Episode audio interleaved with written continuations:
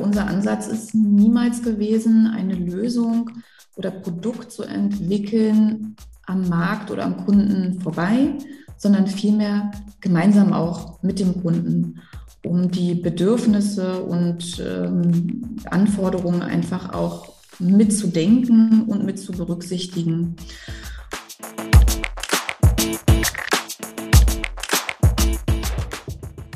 Herzlich willkommen zu Business Unplugged, meinem Interview-Podcast rund um das Thema Digitalisierung.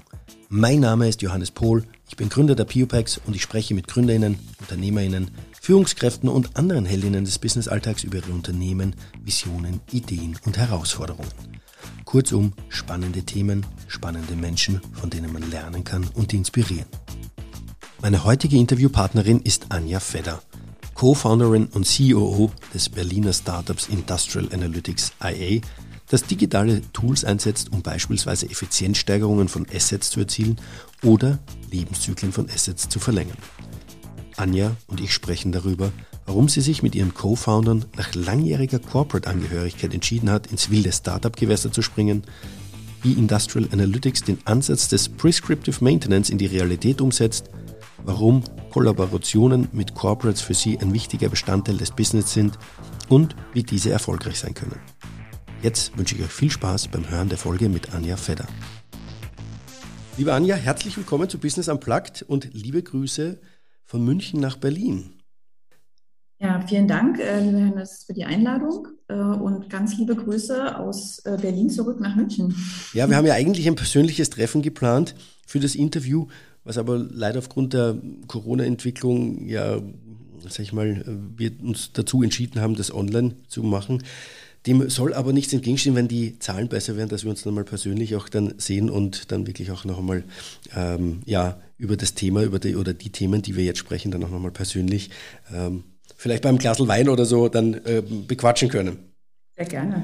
Ähm, Anja, ich möchte dich ganz kurz vorstellen. Du bist äh, Co-Founderin und äh, Managing Director bzw. COO von dem Ende 2017, Anfang 2018 gegründeten Unternehmen Industrial Analytics IA, auf das wir dann auch gleich äh, zu sprechen kommen. Und du bist auch seit 2019 aktives Mitglied der Bitkom. Einerseits als Vorstandsmitglied des AK Industrie 4.0 Markt und Strategie und andererseits als Mitglied des Bitkom Hauptvorstands. Was interessant ist und was mich, was mich gewundert hat, was hat dich eigentlich bewogen, nach elf Jahren bei MAN Diesel und Turbo aufzuhören und mit den Kollegen Industrial Analytics zu gründen, sprich von dem Corporate, ruhigen Wasser des Corporates äh, in das äh, wilde Start-up-Gewässer einzutauchen? Ja, das ist ein ähm, sehr guter Anknüpfungspunkt. Ähm, auf das von dir gewählte ruhige Fahrwasser gehe ich ganz gerne mal ein ist tatsächlich so, dass ich vor Industrial Analytics ähm, circa 15 Jahre im Corporate äh, gearbeitet habe. Das heißt also nicht nur bei meinem äh, letzten Arbeitgeber, der MRN Energy Solutions, sondern vorher auch bei Siemens gearbeitet, äh, ebenfalls, sag ich mal, in einer ähnlichen Branche zumindest, äh, wie es bei MRN war, im Maschinenbau, konkret eben äh, Power Generation. Und äh, das mit dem ruhigen Fahrwasser, das hat sich so die, die letzte Zeit, bevor ich mich eben entschieden hatte, ähm, das Unternehmen zu verlassen, auch so ein bisschen gegeben. Dadurch, dass doch, ähm, sag ich mal, sehr massive Umstrukturierungsmaßnahmen ähm, ja, implementiert wurden und ich mich da in dieser neuen Struktur, die aufgesetzt wurde, nicht mehr wohlgefühlt habe. Ne? Und das ist, äh, geht ganz viel in das Thema Change Management rein. Und ich selbst zu dem Zeitpunkt eben auch äh, Führungskraft. Und als Führungskraft ist man natürlich ein wesentlicher Bestandteil einer Veränderung, äh, weil man als Führungskraft natürlich diese strukturellen oder auch organisatorischen Veränderungen mittragen sollte, bestenfalls. Ja, also mittragen sollte, mit reinbringen in die Organisation, die eigene Abteilung, das eigene Team mit abzuholen und das ist mir zunehmend schwerer gefallen. Und äh, das natürlich hat einen inneren Konflikt ausgelöst in mir, weil ich ähm, gemerkt habe, dass ich äh, mit dieser Veränderung eben unzufrieden bin, auch ähm, nicht nur persönlich, sondern auch in welche Richtung sich das entwickelt hat und da nicht wirklich überzeugt von war. Und dementsprechend war ich als Führungskraft aus meiner Sicht dann auch nicht mehr geeignet, das, sag ich mal, vertretbar auch ähm, ja, in, im Team zu vertreten. Und das habe ich auch sehr deutlich kommuniziert, sehr offen, ähm, sowohl gegenüber meinem Team, meinen Mitarbeiterinnen und Mitarbeitern, aber natürlich auch ähm, in die andere Richtung. Das heißt also in Richtung meiner Vorgesetzten und dann auch eben von meinen Plänen erzählt, ganz offen und eben auch gefragt, ob da die Möglichkeit besteht. Und dadurch, dass eben zu dem Zeitpunkt eben strukturelle Maßnahmen im Sinne auch zu sagen, man möchte schauen, dass man Leute im Unternehmen auch, also Mitarbeiterzahlen reduziert, dort auch ähm, ein attraktives Angebot äh, bekommen hat, was natürlich auf äh, doppelte Freiwilligkeit äh, angelegt war, ähm, geschaut, dass ich diese Möglichkeit auch bekomme. Und das war wiederum auch eben so der ausschlaggebende Punkt zu sagen, man hat jetzt einmalig im Leben die Chance, mit einem entsprechenden Startkapital, nenne ich es jetzt einfach mal,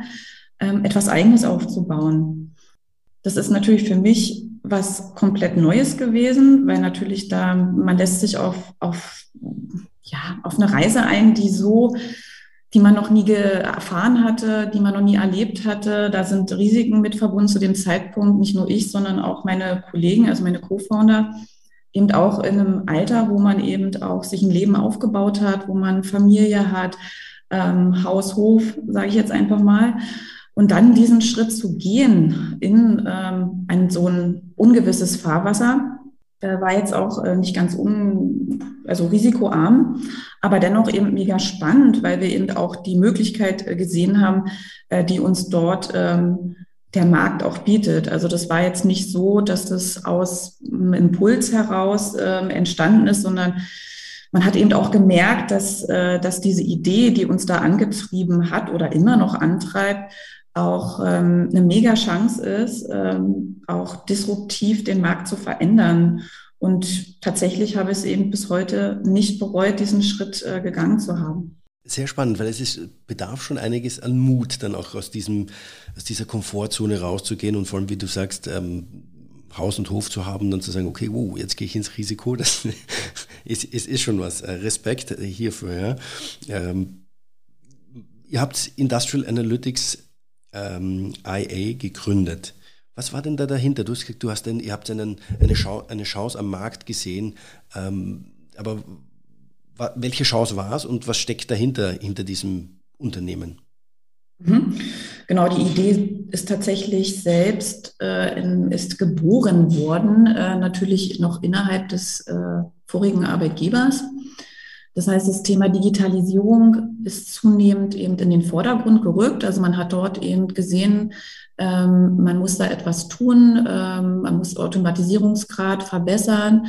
Äh, man hat dort eben ähm, so Forschungsvorhaben im Bereich äh, Condition Monitoring, Predictive Maintenance eben gemacht man war dann auch nach einiger Zeit so weit zu sagen, okay, ähm, wir möchten jetzt auch mal schauen, wie kommt es an im Markt. Ne? Also MAN selber hat dort eben auch eine hauseigene Lösung ähm, bereits etabliert gehabt seit einigen Jahren und die sollte eben doch stärker noch ähm, einen stärkeren Automatisierungsgrad äh, erfahren, auch eben neue ähm, Softwaretechnologien ähm, sollten implementiert werden. Und da haben wir eben ähm, erste Gespräche auch geführt mit Betreibern und eben festgestellt, okay, mega, da ist ein mega Bedarf. Ähm, daran eben dieses Wissen über die Maschinen, die eben äh, üblicherweise auch so ein äh, Spezialmaschinenhersteller hat, einfließen zu lassen in die Software und darüber dann auch wirklich einen Mehrwert zu generieren.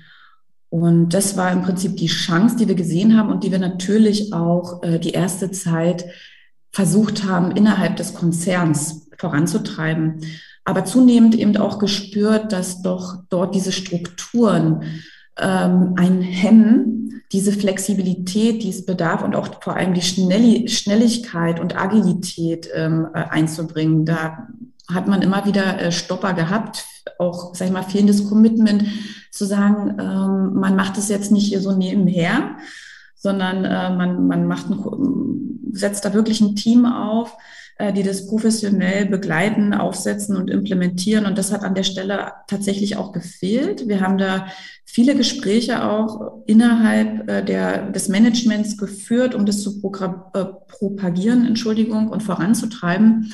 Und das hat nicht so gefruchtet, wie wir uns das gewünscht haben. Und äh, wie ich vorhin schon beschrieben habe, aufgrund dieser ähm, strukturellen Maßnahmen hat man eben da an der Stelle eben wirklich die Chance gesehen zu sagen, okay, man geht raus und baut etwas Eigenes auf. Etwas Eigenes. Das heißt also, die Industrie eben bei der Digitalisierung zu unterstützen und wirklich einen IoT-AI-Service, nennen wir das eben jetzt gerne, aufzubauen, der dieses Wissen, dieses Ingenieurswissen äh, beinhaltet, um entsprechenden äh, wirklichen Mehrwert zu erzeugen, aufzubauen. Da, da, würde ich gerne auf, eine, auf, einen Satz von eurer Website zurück, Website, Entschuldigung, ist jetzt meine Seite, der Verhaspler, äh, zurückkommen. Und zwar, wenn man auf eure Website kommt, liest man einen Satz gleich als erstes. Es ist Industrial Analytics nutzt First Principle Modelle und Schwingungsdiagnostik, um innovative Services zu schaffen. Unsere KI-gestütztes, unser KI-gestütztes Eventmanagement erfasst und klassifiziert Ereignisse.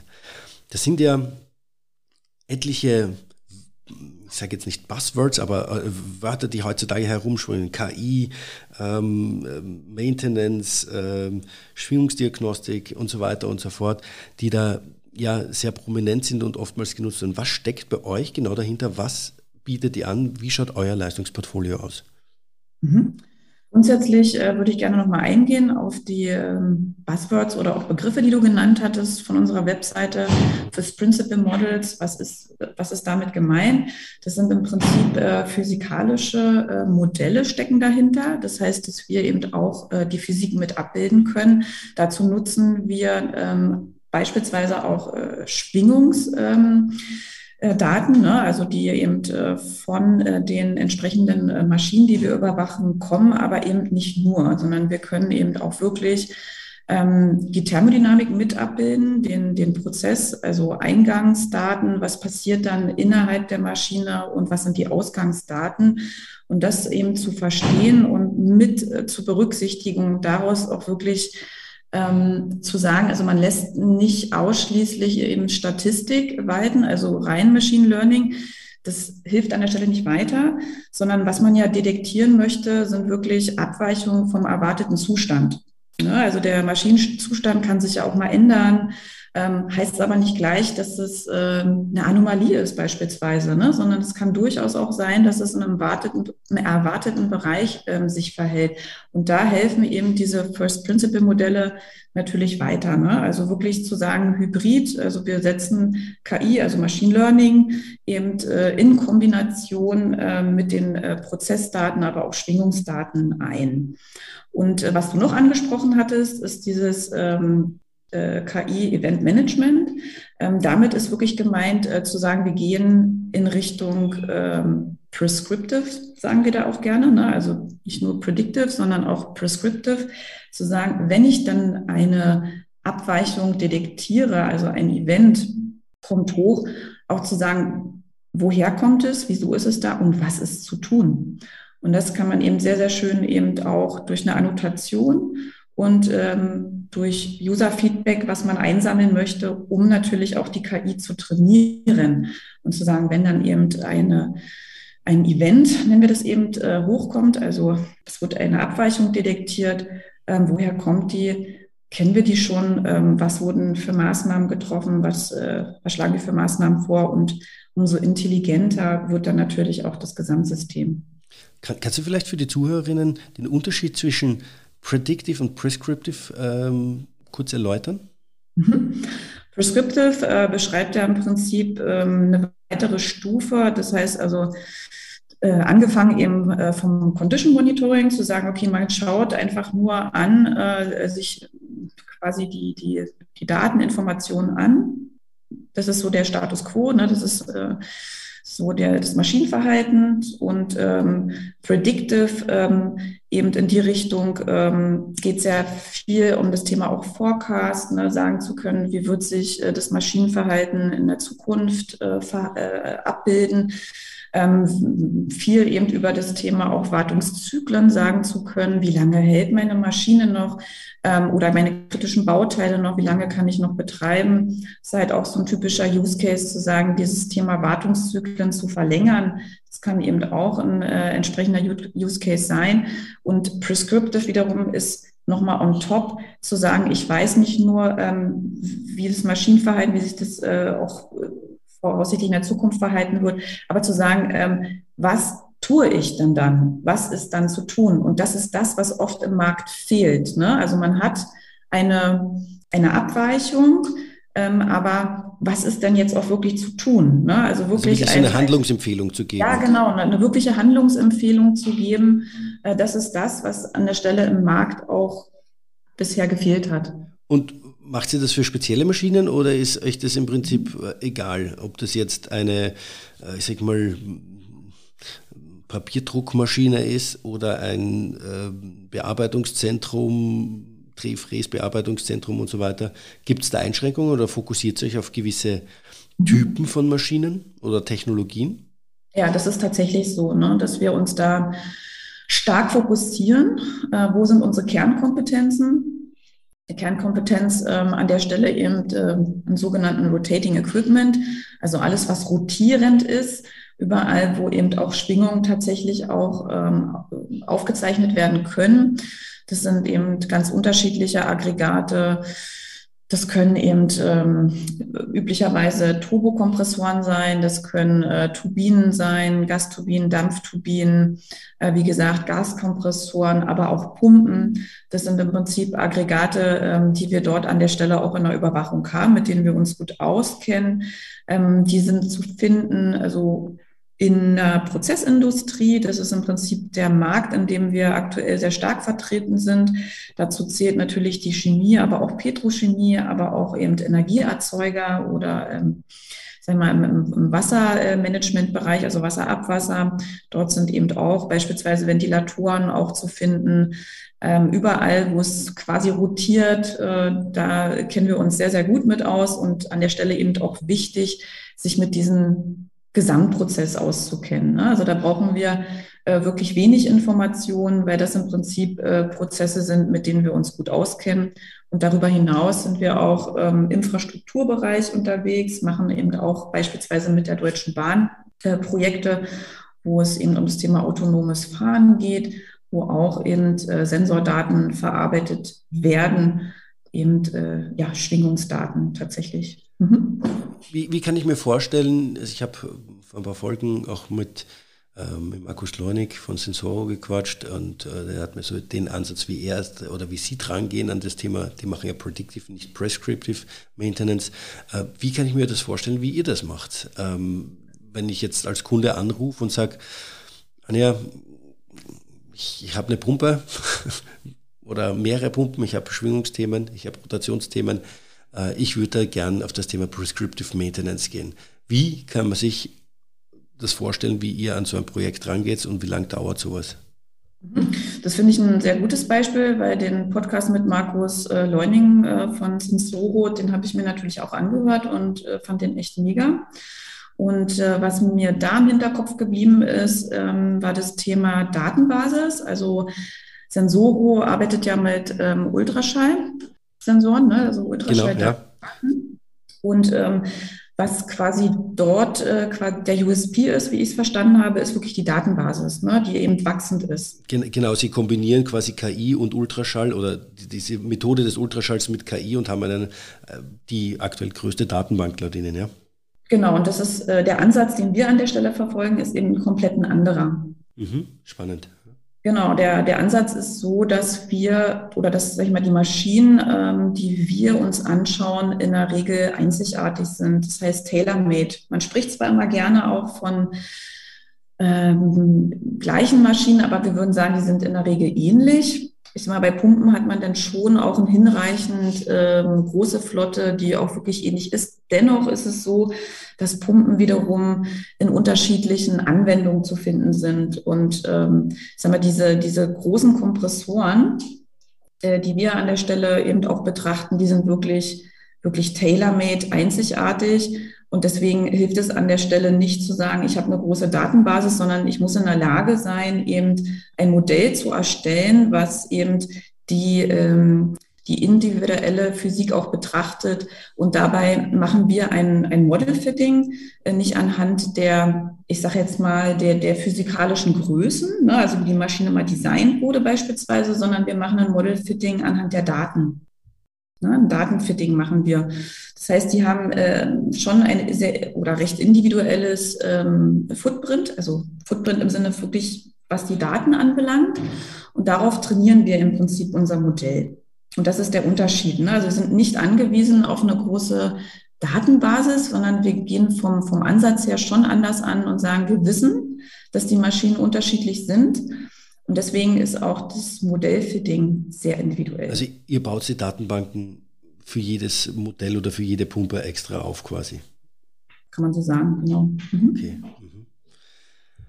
Ähm, du hattest, um vielleicht nochmal drauf einzugehen, du hast mich auch gefragt, wie mh, hm, sowas abläuft. Ne? Wie so genau, ja, das wäre so der nächste Punkt nochmal nachzuhören. Genau. wie läuft das ab und wie lange kann ich mir das vorstellen, wenn ich bei dir anrufe? Richtig. Genau, also wie, wie, wie muss man sich das vorstellen? Es ist natürlich so, dass wir dort äh, unterschiedliche äh, Modelle anbieten, wie wir das Ganze kommerzialisieren. Und zwar ähm, gibt es eben die Komponente IoT. Das heißt, man muss sich am Anfang immer die Frage stellen, was, was möchte ich erreichen? Was ist das Ziel? Und äh, natürlich, was wir gerne machen, eben zu, raufzuschauen und zu sagen, okay, das, was dann schon an Sensor da oder an Sensorik da ist, reicht aus, um ein sinnvolles äh, Modell äh, zu trainieren. Das ist immer die Fragestellung, was will ich erreichen. Aber es kann auch oft sein, dass eben Sensorik noch nachgerüstet werden muss. Ja, also Vibrations, ähm, Aufnehmer, ne? ähm, Accelerotoren, auch gerne Schwingungsaufnehmer, dann sind wir in der Lage, dort auch äh, mit einem Edge-Device zu kommen. Das heißt, wir sind an der Stelle aber kein ähm, Hardware-Entwickler oder Lieferant, sondern wir unterstützen eben dabei, die ähm, optimale ähm, Sensorik auszuwählen ähm, auf einem Edge-Device, wo unsere ähm, Analytics läuft. Also wir haben im Prinzip eine Edge-Analytics, die dann auch mal ähm, äh, quasi die Daten einsammeln und vorverarbeiten auf dem Edge-Device übernimmt und dann eben ähm, hochgeht äh, zur eigentlichen Analytics, was ja unsere Kernkompetenz ist, zu sagen, da läuft dann auch wirklich das Modell und äh, dort wird dann auch wirklich ausgewertet und das kann dann eben on-premise sein oder in der Cloud, je nachdem, wie der Kunde sich das wünscht. Wie, wie kommt sie dann eigentlich dann auf das Thema Prescriptive, also diese Handlungsempfehlungen zu geben. Wer gibt die vor? Wird das auch über Experten eingespeist oder äh, entwickelt sich das dann auch weiter? Absolut, ne? also Weiterentwicklung auf jeden Fall. Da kann der Kunde auch wieder wählen, möchte er, dass wir mit unseren Experten unterstützen, ähm, möchte er, dass er das autark selbstständig für sich macht, machen kann. Also da ist auch ein ganz, ganz unterschiedlich. Ne? Es gibt Kunden, die sagen, wir haben ein eigenes Team, ähm, was das Monitoring äh, selbstständig macht. Es gibt aber auch Kunden, die sagen, nee, wir möchten, wir haben diese Kapazität nicht, äh, wir, wir haben gar nicht so ein eigenes Team, wir können uns das überhaupt nicht äh, leisten. Ähm, wir kaufen den, diesen Service eben bei Industrial Analytics mit ein. Diese beiden Optionen, äh, da kann der Kunde eben wählen. Okay.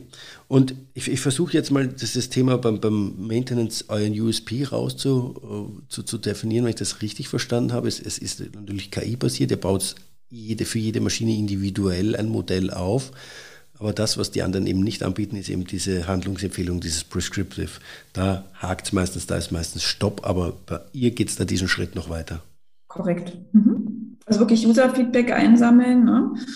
Und äh, damit eben Annotationen äh, zu machen, ne, diese Events zu annotieren und darüber dann eine entsprechende Datenbasis auch ähm, aufzubauen, die dann bei einem bei einem Event, äh, wenn was dann aufkommt, dann, dass die KI sofort erkennt, aha, guck mal, das habe ich ja vor zwei Wochen auch schon mal gehabt, das ist das und das. Ich, es ist äh, das und das zu tun.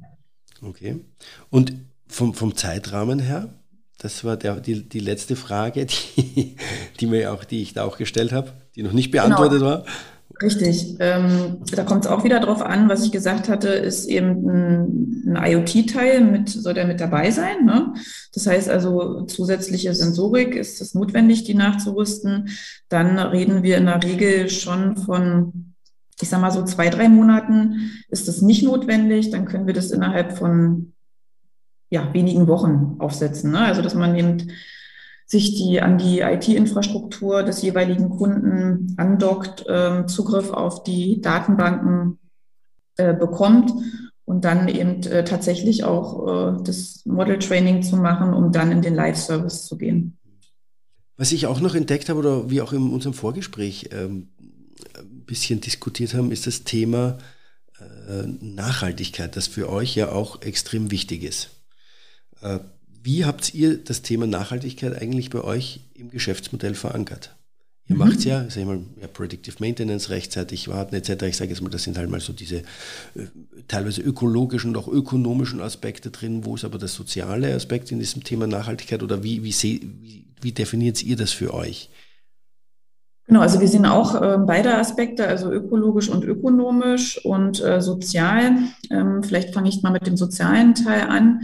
Da geht's, was ja ein großer Painpoint tatsächlich ist, ist das Thema ähm, alternde äh, Mitarbeiterstruktur. Das heißt, erfahrene Mitarbeiterinnen, Mitarbeiter verlassen das Unternehmen und man möchte eigentlich dieses Know-how, was die Leute über einen sehr langen Zeitraum aufgebaut haben im Unternehmen, auch ein Stück weit konservieren. Und dabei hilft im Prinzip auch unsere Lösung, ne? dass, dass da ein entsprechender Transfer auch stattfinden kann. Das ist einmal der, der soziale Aspekt. Ähm, ökonomisch ähm, eher dann auch wirklich in Richtung ähm, dieses Businessmodell, das was ist ja das äh, Software as a Service Modell, was wir verfolgen. Das heißt, unser Interesse ist natürlich eine langfristige Kundenbindung äh, zu erzielen und darüber eben auch, ähm, sag ich mal, wiederkehrende nachhaltige äh, Umsätze auch zu generieren und ähm, dann eben ökologisch auch zu sagen, wie passt es in den Kontext auch ähm, Energieeffizienz, ne? also Energiemanagement, Energieeffizienz, das ähm, sind ja Themen, die wir auch mit betrachten. Sagen da auch gerne, dass wir da dieses Performance Monitoring auch äh, quasi mit anbieten, also was ja auch Teil der Lösung ist, zu sagen, wo sind da meine, meine Optimierungsmöglichkeiten? Ne? Wie kann ich meine Energiebilanz äh, über diese Lösung ähm, mit äh, optimieren? Ne? Wo sind äh, Energiefresser? Wie kann ich dort nochmal nachregeln, ähm, um da vielleicht äh, das, die Maschine noch optimaler zu betreiben? Also es ist jetzt nicht nur dieses Predictive, äh, Prescriptive Maintenance, sondern es sind auch andere Leistungen, die ihr dann anbietet, die dann auch in diesem Bereich damit reinschwimmen, wenn ich das richtig verstanden habe. Genau, also wir, wir, wir sind in der Lage, da eben unterschiedliche Use Cases äh, quasi abzubilden. Hast du da Beispiele für so Use Cases, dass man sich das nochmal ein bisschen vorstellen kann, neben dem Maintenance Use Case? Genau, also das Thema Energieeffizienz, ne, mhm. ne, also Performance, äh, also nicht nur Energieeffizienz, aber grundsätzlich eben äh, das Thema Performance-Optimierung. Ne? Das ist ein Thema. Und ähm, da geht es darum, dass die Maschinen, wie, wie bringe ich die zum idealen Betriebspunkt? Richtig, zum optimalen, ne? wie kann ich die optimal betreiben, optimalen Betriebspunkt. Ne? Oftmals ist es dann so, dass Kunden sagen, Mensch, ich habe da jene oder welche Anlage, da, da, also irgendwie, das, das passt doch gar nicht. Also irgendwie die Leistung, das ist viel zu viel Leistung, die da irgendwie verloren geht. Woran liegt es?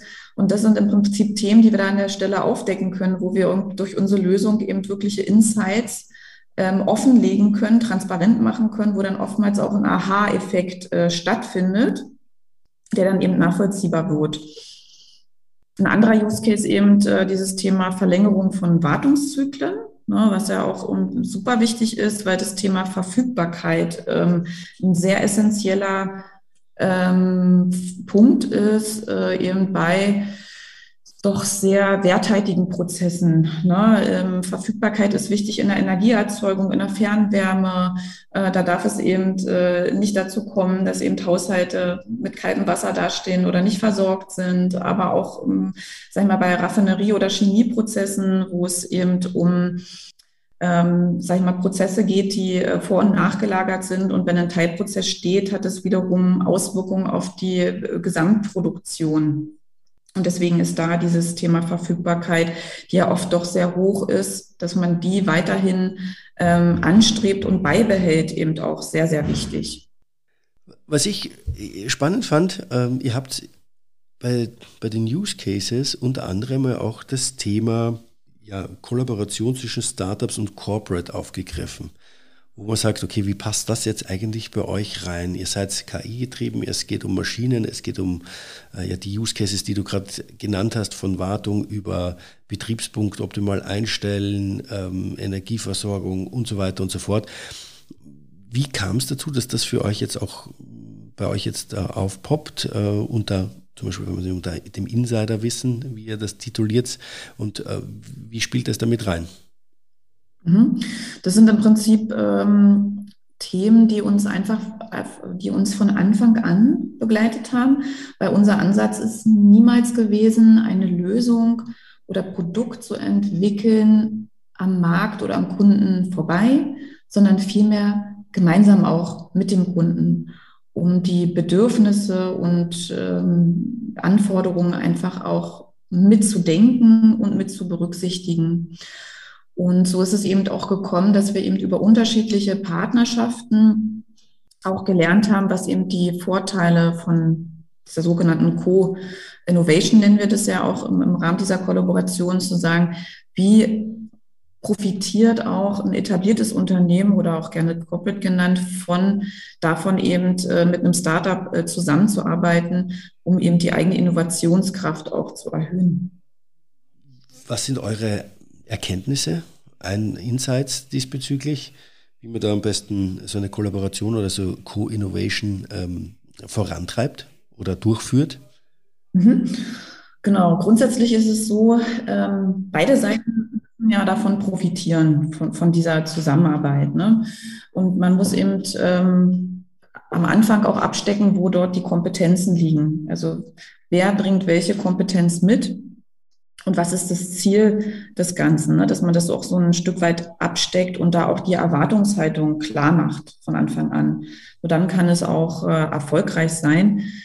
Natürlich auf Augenhöhe, das ist mal ganz wichtig, dass man da mal, ähm, sag ich mal, partnerschaftlich auch zusammenarbeiten und nicht in diesem vielleicht doch ähm, sehr etablierten äh, weiß nicht, Kunde-Lieferanten-Verhältnis ähm, ist eher schwieriger, ne, sondern man möchte eigentlich über dieses Co-Innovation auch erreichen, dass man da wirklich gemeinschaftlich auf Augenhöhe ähm, offen und ehrlich miteinander ähm, umgeht. Und ähm, das sind im Prinzip die, die wesentlichen Themen. Und dann auch wirklich zu schauen, ähm, was ist das konkrete Ziel der Zusammenarbeit und ähm, wer bringt welche Kompetenzen mit und was ich ja schon gesagt habe, was wir oft erleben, ist wirklich auch die Agilität, äh, die wir als Startup da wirklich mit reinbringen können, um eben diese zum einen ähm, Schnelligkeit der Entwicklung einer Lösung ähm, voranzutreiben, aber eben auch wirklich die Innovationskraft. Was ich mir vorstellen kann, ist, dass als bei Corporates, äh, vor allem im Einkauf, wenn es darum geht, du hast gesagt, wir wollen partnerschaftlich agieren, dass da oftmals äh, das gar nicht so einfach ist, das umzusetzen, weil da vielleicht noch immer dieses, vor allem wenn man mit sehr großen äh, Konzernen spricht, äh, ja auch nochmal dieses, du bist der Lieferant, äh, wir sind der Kunde und äh, die auch eine eine eigene Art des Lieferantenmanagements haben. Wie siehst du, wie, wie waren da deine Erfahrungen oder eure Erfahrungen? Ja, tatsächlich sehr unterschiedlich. Deswegen hatten wir uns auch überlegt, dazu ein White Paper zu schicken, äh, zu schreiben, Entschuldigung, um wirklich zu sagen, also das, das macht wirklich Sinn, ähm, sich damit mal auseinanderzusetzen, weil das ist ja auch ein Thema, was jetzt aus unserer Sicht stark gehypt wird. Also es ist immer noch so, dass auch ähm, viele große Unternehmen immer wieder auf der Suche sind nach Partnerschaften, wir auch immer wieder in Gespräche kommen mit Unternehmen über potenzielle Partnerschaften. Und die, genau, also sehr unterschiedlich, ne? wie, du, wie du sagst. Klar ist es, ähm, kann es auch durchaus immer wieder mal sein, dass man da zurückfällt äh, in so eine typische ähm, Lieferantenrolle. Arbeitgeberrolle. Aber wir haben da auch mitunter sehr, sehr positive ähm, Erlebnisse und Erfahrungen machen dürfen. Von deswegen kann ich jetzt auch nicht sagen, dass es per se nicht möglich ist. Also man muss einfach sich bewusst sein, dass es diese Herausforderungen gibt und man muss damit offen und transparent umgehen. Und da dann wird es auch funktionieren, weil letztendlich, wir haben ja alle auch mit Menschen zu tun, wir sind halt alles Menschen und wenn man dort eben ähm, einfach kommuniziert, mitteilt, ähm, wie, die, wie das Erlebte ist, ähm, wie, wie man es sich vielleicht wünscht oder also es beruht immer auf Gegenseitigkeit, ist ja andersrum genauso. Ne? Man möchte ja auch selber nicht irgendwie in irgendwelche Rollen verfallen, die dann nicht den Erwartungen entsprechen. Aber da ist es eben nach wie vor immer noch so, ähm, Kommunikation hilft an der Stelle. Ne? Also offen wirklich ansprechen, ähm, wie man das ähm, gerne haben möchte, äh, wie es aktuell ist. Und äh, vielleicht muss man da an der einen oder anderen Stelle nochmal nachschärfen. Aber wie gesagt, bei uns, wie bisher muss ich sagen, wir haben da unterschiedliche Erfahrungen gemacht, aber ich sage mal, überwiegend positiv. Das, das klingt, klingt, ja gut. Ähm, aber wenn es jetzt wirklich in diese Richtung geht, was wäre deine Empfehlung zu tun? Nebst äh, Kommunikation, also ist es mhm. wirklich nur rein Kommunikation, mit denen ins Gespräch zu gehen?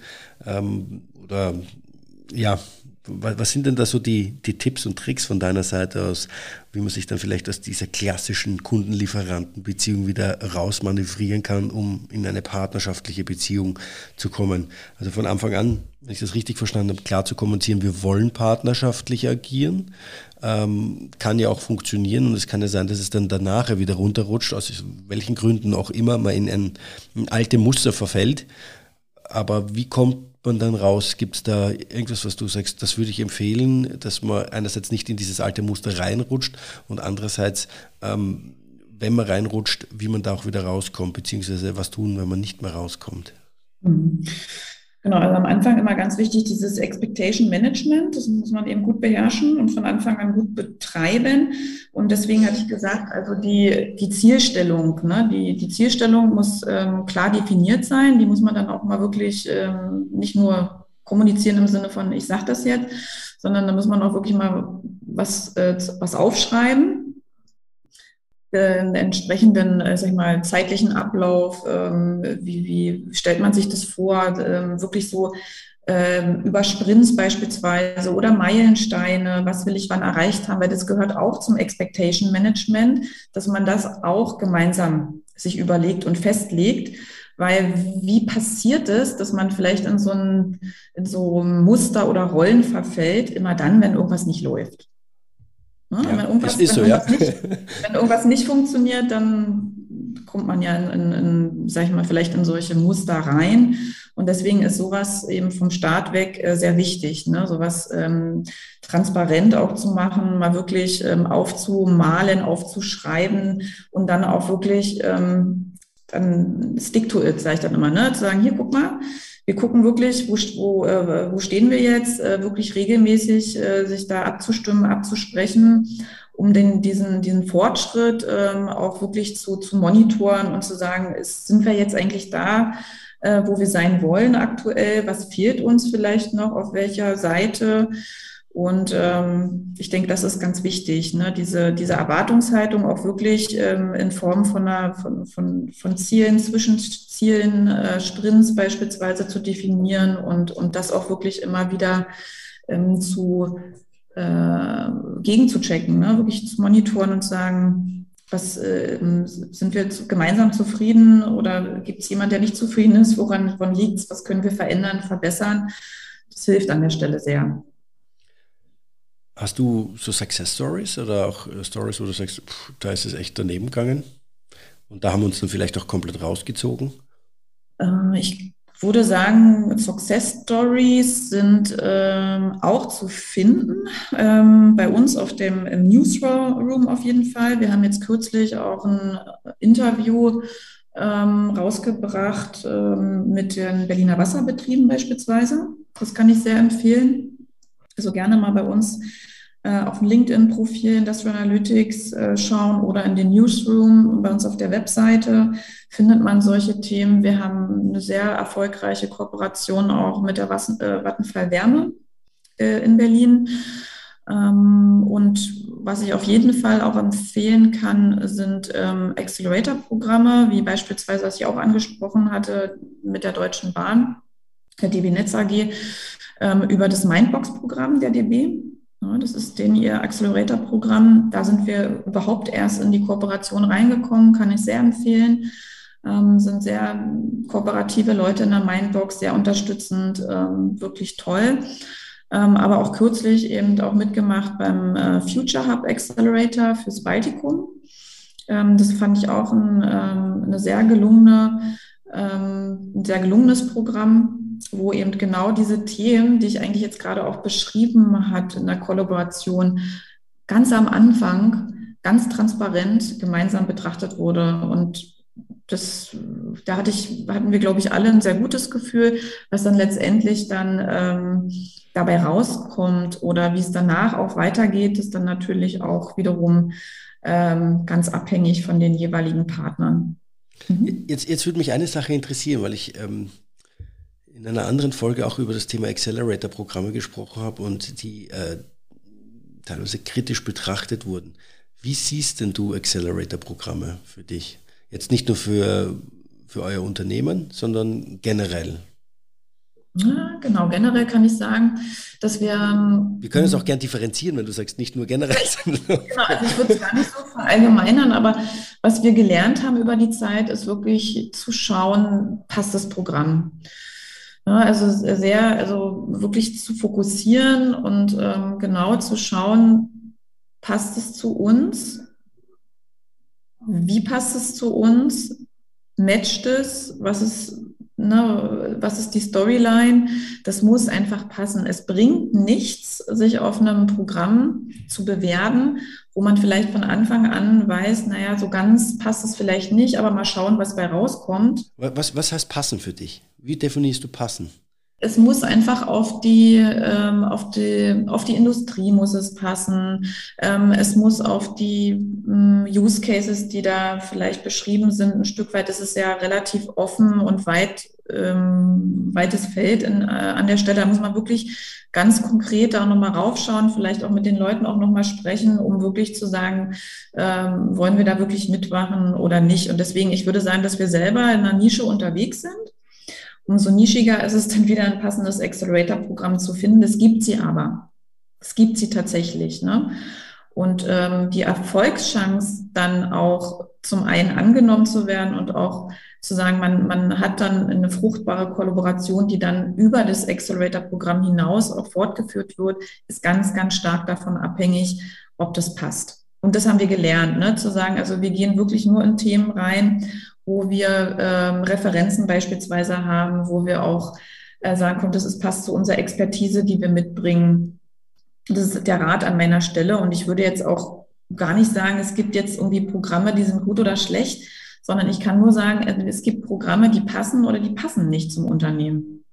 Das ist super individuell. Deswegen würde ich jetzt gar nicht irgendeine pauschale äh, Einschätzung abgeben können, sondern in mein Rat wäre wirklich zu sagen, schaut euch die Programme an und bewerbt euch dort, wo auch wirklich die Expertise da ist und wo auch mitunter Referenzen dann auch ähm, vorhanden sind. Ja. Das ähm, Accelerator-Programme, ihr nutzt sie, wenn ich das jetzt richtig verstanden mhm. habe. Äh, ihr habt an mehreren schon teilgenommen. Und die haben euch auch zu den Kollaborationen mit den Unternehmen geführt. Ist das, ist das jetzt die eine Art und Weise, wie ihr dran geht an diese Kollaborationen oder ist die andere Art auch zu sagen, okay, pass auf, äh, liebes Unternehmen X, wir können da was, du suchst doch das, ähm, wir sind jetzt, kommen jetzt ins Gespräch und entwickeln das dann gemeinsam weiter. Ähm, solche Kollaborationen strebt ihr ja auch an, oder? Ja, genau. Aber tatsächlich, wenn es um das Thema Kollaboration, Partnerschaften geht, war es bisher so gewesen, dass es ähm, entweder aktiv über Accelerator beschrieben war, ne, dass dort äh, Corporates da sind, die konkrete äh, Lösungen in speziellen Bereichen suchen oder wirklich auf uns zugekommen wurde und gesagt wurde, Industrial Analytics, wir wollen euch gerne kennenlernen, wie sieht's aus? Ähm, kam auch schon vor, dass andersrum, ne, dass, dass wir gesagt haben, da wo wir, wo man bereits eben äh, erfolgreich Partnerschaften etablieren konnte, eben zu schauen, was sind so, sag ich mal, ähnliche Unternehmen in der Größe in dem Bereich, dass man die auch proaktiv mal anspricht und sagt, schaut mal, also darauf aufmerksam macht, schaut mal, äh, was wir dort mit ähm, Unternehmen XY gemacht haben, wäre das vielleicht nicht auch etwas für euch. Aber der, der, der, der Use Case, der muss immer vom Unternehmen kommen. Das ist ganz wichtig. Ne? Also klar kann man da auch äh, Ideen, Gedanken ähm, implementieren, einsetzen, anregen. Aber es muss natürlich auch ähm, intrinsisch, sag ich mal, vom Unternehmen selbst auch gesehen werden. Es muss strategisch passen. Und ähm, ja. Wie, wie, wie stellt sie sicher, dass ihr dann das nicht in eine Situation kommt, wo du sagst, okay, gut, schön, dass wir eine Kollaboration mit euch haben, aber am Ende ihr dann auch nur ich sage es jetzt mal ganz, ganz hart, einfach ausgenutzt wird. Sag ich, es ist schön, dass wir wollen einfach nur auf eure Technologie zugreifen. Wenn wir genügend Wissen haben, sagen wir Tschüss und äh, ja, wir machen es selber.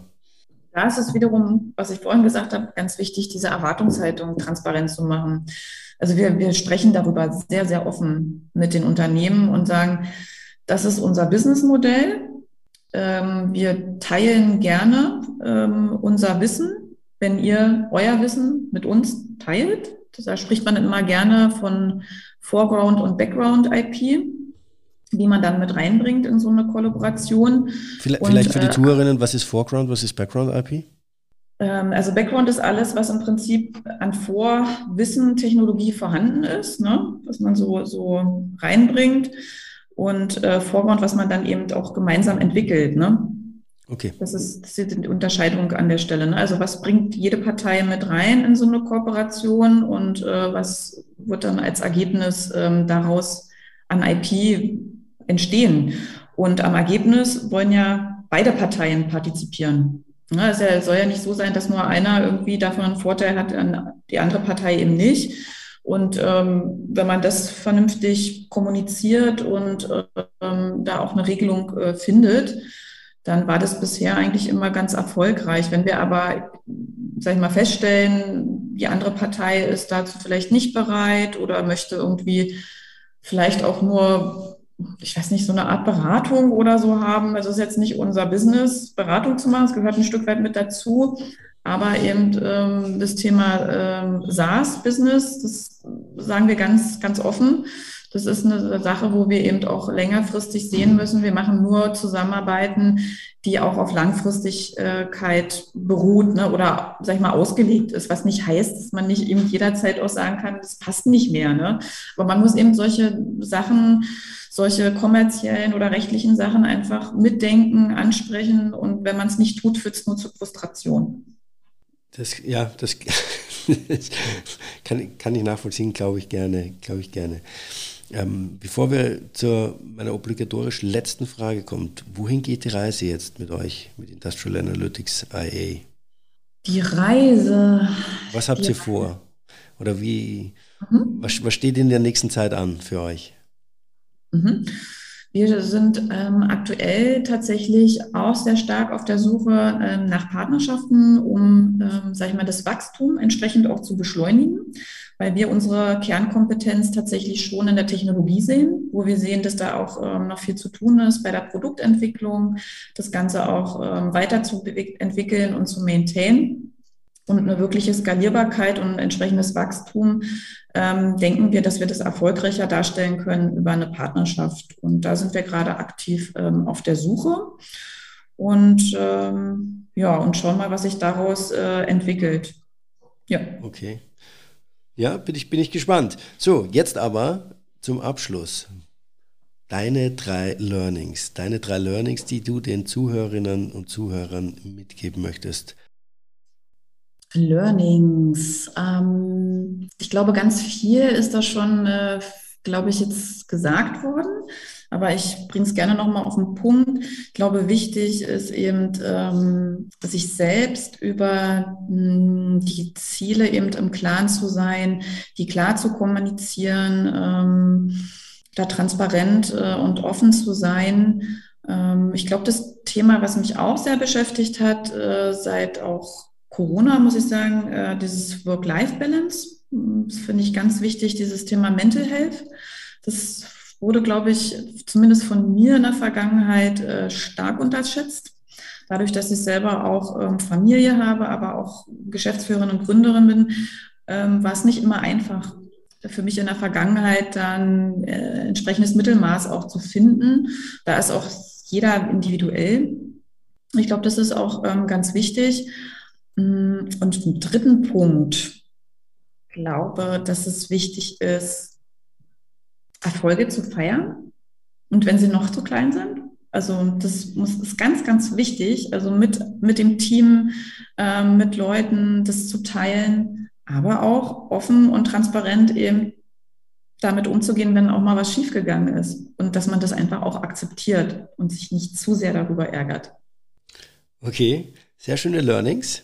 Ähm, liebe Anja, herzlichen Dank für das äh, sehr spannende und aufschlussreiche Gespräch. Es äh, ist auch wieder, äh, finde find ich, ergänzt sich sehr gut. Wir haben eine Folge schon erwähnt von, von Markus, äh, dass man sagt, okay, es gibt jetzt nicht nur Predictive, es gibt auch Prescriptive. Ähm, was ist der Unterschied? Was könnt ihr? In welche Richtung geht sie? Und wie kann man denn das ganze Thema denn noch auch angehen?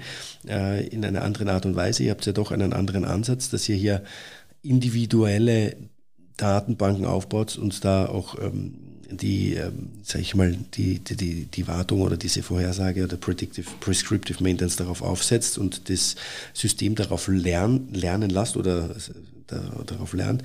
Und ähm, dass ihr ja auch einen ganz starken partnerschaftlichen Ansatz verfolgt, wenn ich das jetzt so vor allem in den letzten Minuten, die wir gesprochen haben. Herzlichen Dank für deine Zeit, herzlichen Dank äh, für die Infos und äh, ich freue mich, wenn wir dann hoffentlich, sobald die Corona-Zahlen es zulassen, auch dann uns persönlich mal treffen und dann auch noch einmal detailliert, detailliert Entschuldigung, über das eine oder andere dann sprechen können. Herzlichen Dank und ich wünsche dir noch einen schönen Tag. Dankeschön, lieber Johannes. Hat mir großen Spaß gemacht äh, und ich freue mich auf jeden Fall, wenn wir uns hoffentlich demnächst mal physisch sehen. Vielen lieben Dank. Danke ebenso. Ciao. Ciao, ciao. Das war das Interview mit Anja Fedder. Infos zu Anja, Industrial Analytics sowie den erwähnten Success Stories findet ihr in den Show Notes. In zwei Wochen geht es dann mit Dr. Philipp Gerbert von der Unternehmertum und dem TUM Venture Labs weiter. Eine Folge voll mit Informationen, Geschichten und Ausblicken zum Thema künstliche Intelligenz. Ich freue mich, wenn ihr in zwei Wochen wieder mit dabei seid, wenn es heißt Speaker an für Business Unplugged Folge 24.